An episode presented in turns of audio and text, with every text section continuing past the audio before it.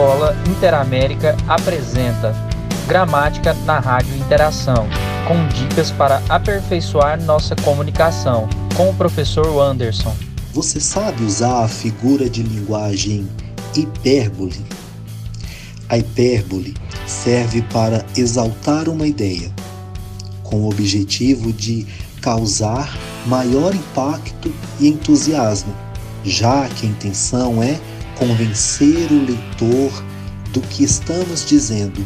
Portanto, nada melhor que chamar a atenção dele para o que queremos, apenas usando termos exagerados. Quer exemplos? Estou morto de fome. Na verdade, eu estou bem vivo.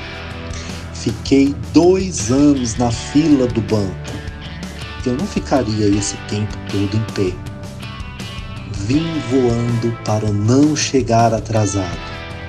Você sabe que eu não tenho asas, né? Todo dia, de segunda a sexta, uma dica diferente para você aprender mais